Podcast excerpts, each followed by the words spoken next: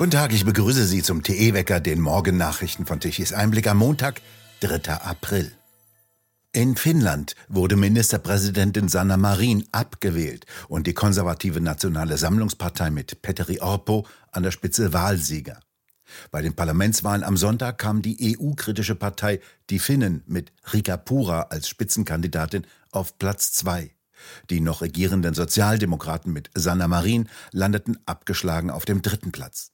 Nach Auszählung von 99 Prozent der Stimmen erhielt die Nationale Sammlungspartei 48 der 200 Sitze im Parlament, die Finnen 46 und die Sozialdemokraten 43. Rika Pura erhielt die meisten Direktstimmen. Wahlsieger Petteri Orpo erklärte am späten Abend in Helsinki, die Menschen machten sich Sorgen um die Wirtschaft des Landes. Die Nationale Sammlungspartei sei eine klare Alternative zur linken Regierung. Seine Botschaft sei, wir reparieren unser Land. Die Partei Die Finnen wollen nicht mehr, dass viele Gelder nach Brüssel verschwinden und fordern den Fixit, den Austritt Finnlands aus der EU.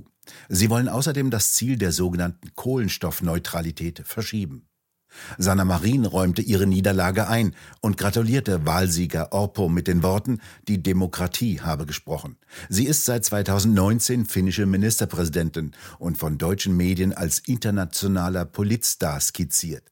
Sie war in den vergangenen Jahren eine gern gesehene Rednerin auf dem Weltwirtschaftsforum in Davos und war auf dem Cover des Time Magazine und der Vogue zu sehen. Ihr wurde im Wahlkampf vor allem vorgeworfen, die Staatsschulden in die Höhe getrieben zu haben. Nachrichtenagenturen zitieren Antipi Ispanen, einen 30-jährigen Geschäftsmann, mit den Worten, die Zeit des Rockstars Marin sei vorbei, sie habe nichts Gutes getan. Heute Mittag wollen in Berlin der Wahlsieger CDU und die SPD ihren Koalitionsvertrag vorstellen. Am Sonntagabend einigten sich beide Parteien nach dreiwöchigen Verhandlungen auch auf die Besetzung der Ressorts. Regierender Bürgermeister wird demnach Kai Wegner von der CDU werden. Er wird dann Amtsbezüge in Höhe von 17.500 Euro bekommen. Franziska Giffey, SPD, wird stellvertretende Bürgermeisterin mit einem Büro im Roten Rathaus. Sie übernimmt zusätzlich noch einen Senatsposten, nach Bildinformationen den für Stadtentwicklung. Das bedeutet für sie, so Bild, ein Gehalt von rund 16.000 Euro pro Monat. CDU und SPD werden jeweils fünf Mitglieder des Senats stellen. Nach Bildinformationen erhalten CDU Finanzen, Bildung, Verkehr und Umwelt, Justiz und Kultur. Die SPD Inneres, Stadtentwicklung, Wirtschaft, Arbeit und Soziales sowie Gesundheit und Wissenschaft. Am 27. April soll Wegner dann als neuer regierender Bürgermeister im Parlament gewählt und vereidigt werden. Am vergangenen Freitag kamen insgesamt weniger als 2000 Teilnehmer zu Demonstrationen der sogenannten Fridays for Future zusammen. In Berlin versammelten sich nach Polizeiangaben 650 Personen zu sogenannten Klimaprotesten. In München waren es 250. Die Süddeutsche Zeitung berichtete über mehr als 100 Menschen in Dresden. In Freiburg fanden sich ein paar verstreute Teilnehmer zusammen. In Düsseldorf kamen nach einem Bericht der Rheinischen Post zwischen 30 bis 100 Teilnehmer zusammen. Die Höchstzahl stammt übrigens von den Veranstaltern. Der regenreiche Freitag sollte eigentlich eine Machtdemonstration werden, so kommentiert Marco Galina bei Tichys Einblick. Die bisherigen Zugeständnisse gingen der Klimabewegung nicht weit genug. Medial habe die Kampagne funktioniert. Die großen Medien berichteten über die Kundgebung, als hätte sie die Bedeutung des Bahnstreiks vom vergangenen Montag. Die Berichterstattung stehe in keiner Relation zum Demonstrationsgeschehen, kommentiert Marco Galina bei Tichys Einblick weiter. Es sei bezeichnend, wie in der Vergangenheit Bauernproteste und Corona-Demonstrationen totgeschwiegen wurden, indes die Versammlung eines verstreuten Häufleins verschiedener Klimabewegter zu einem Tagesereignis hochstilisiert wird. Marco Galina kommt zu dem Schluss, das Phänomen existiere außerhalb der Medien nicht mehr. Denn wer Omas for Futures brauche, um 100 Menschen zu versammeln, habe seinen Zenit hinter sich. Die Landesverkehrswacht Nordrhein-Westfalen hat bei einer Pressekonferenz mit Crashtests auf die besonderen Sicherheitsrisiken von Lastenrädern aufmerksam gemacht und darauf hingewiesen, dass Unfälle jeden Tag in den Städten passieren. Vorne in dem Lastenkorb sitzen dabei oft kleine Kinder. Was einem Kind bei einem solchen Aufprall passieren würde, könne man sich denken, sagte Jörg Weinrich, Geschäftsführer der Landesverkehrswachten Nordrhein-Westfalen, in der vergangenen Woche in Essen bei dem Pressetermin. Diese Form der Fahrräder erlebt vor allem in den Städten einen Boom. Der Umgang mit den großen Rädern, die schon unbeladen oft 65 Kilogramm wiegen, sei allerdings im dichten Stadtverkehr kritisch. Manche Räder sind dann beladen fast so schwer wie ein Motorrad. Gemeinsam mit der Prüfgesellschaft DEKRA und der Provinzialversicherung informierte der Verband in den sozialen Netzwerken und auf einer Internetseite über rechtliche Regelungen und sinnvolle Sicherheitsvorkehrungen. Die Zahl der Gelegenheitsnutzer ist in den vergangenen Jahren gestiegen. In vielen Städten gibt es Mietstationen, an denen man sich ein Lastenrad unkompliziert für den großen Wocheneinkauf ausleihen kann. Einige Fahrradhändler oder der ADFC bieten die Räder ebenfalls leihweise an. Ein Lastenrad hat einen elektrischen Antrieb, aber keinerlei Sicherheitstechnik. Abstehende Stangen für Rückspiegel, Lenker und andere Bauteile sind gefährliche Fallstricke, auch für Fußgänger.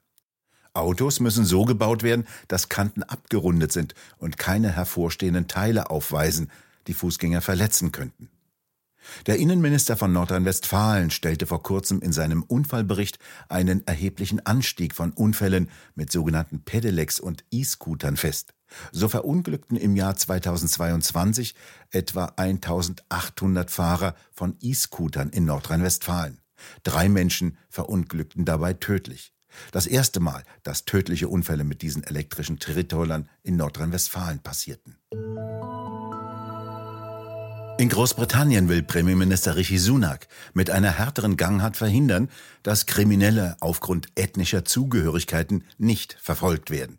Er will heute eine neue Taskforce gegen sogenannte Grooming Gangs ins Leben rufen und heute auch jugendliche Missbrauchsopfer in Leeds und Manchester besuchen. Er sagte, dass die Sicherheit von Frauen und Mädchen an erster Stelle stehe. Politische Korrektheit dürfe die Polizei nicht länger davon abhalten, die ethnische Zugehörigkeit von Verdächtigen zu nennen, so Sunak.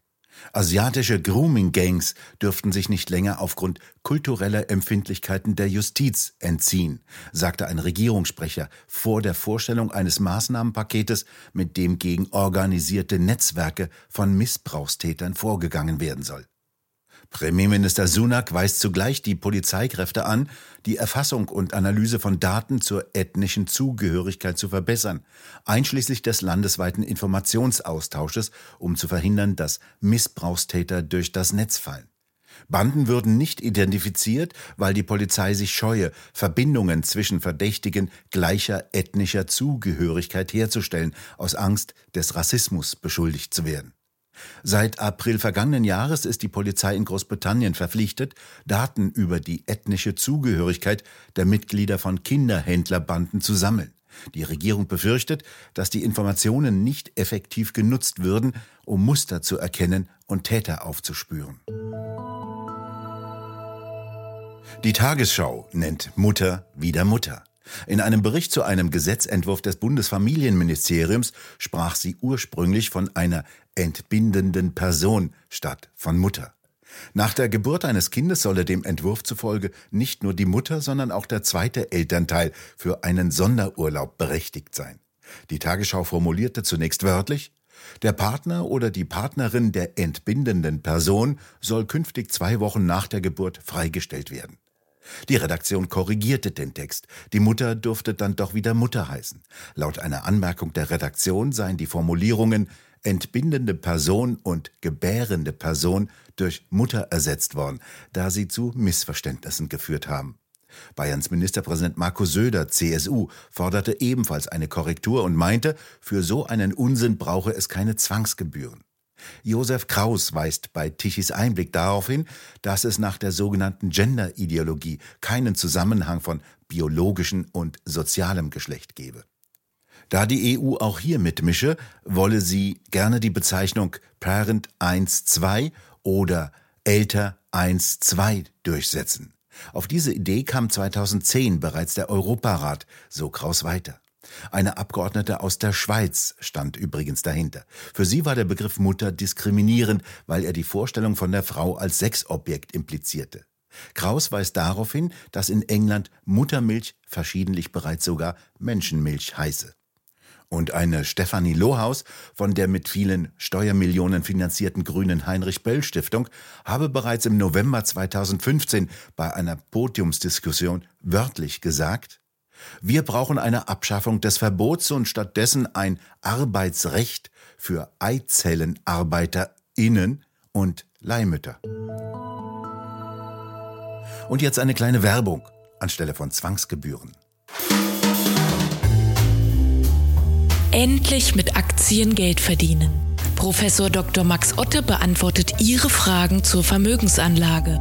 Man spricht von massiven Arbeitsplatzverlusten bei den großen Technologiegesellschaften wie Google, Amazon und Apple. Ist die Kurssteigerung für die Technologiewerte weltweit vorbei? Ist das eine neue Normalität?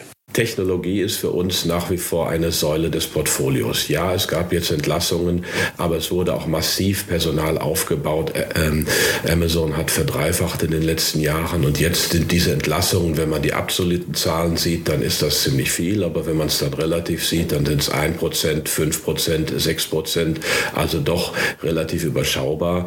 Man schließt unprofitable Wachstumsbereiche, man schließt vielleicht auch Experimente, die man gemacht hat in bestimmten Geschäftsbereichen, aber grundsätzlich, grundsätzlich dominiert Technologie unser Leben. Sie wird immer wichtiger.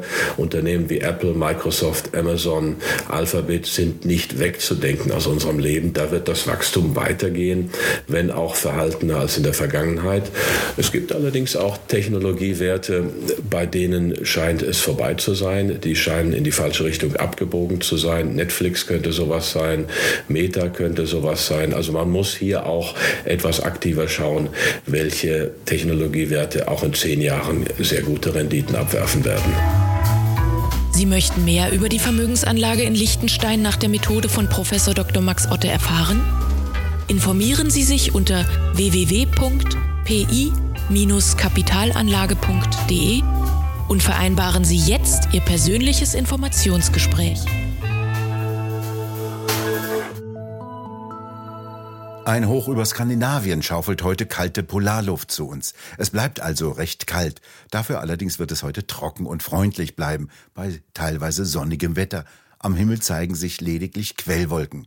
Die Temperaturen reichen von 4 bis 9 Grad. Im Westen in Köln ebenso wie im Norden in Hamburg höchstens 6 Grad.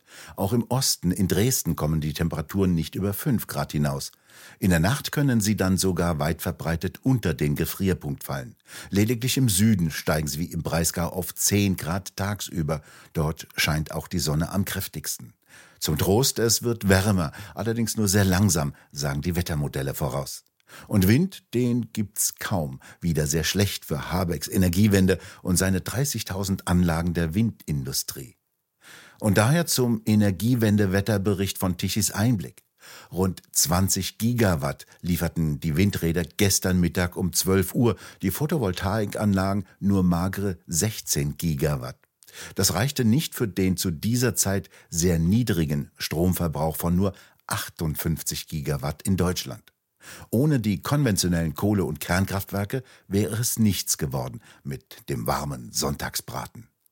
Wir bedanken uns fürs Zuhören. Schön wäre es, wenn Sie uns weiterempfehlen. Weitere aktuelle Nachrichten lesen Sie regelmäßig auf der Webseite tichiseinblick.de und wir hören uns morgen wieder, wenn Sie mögen.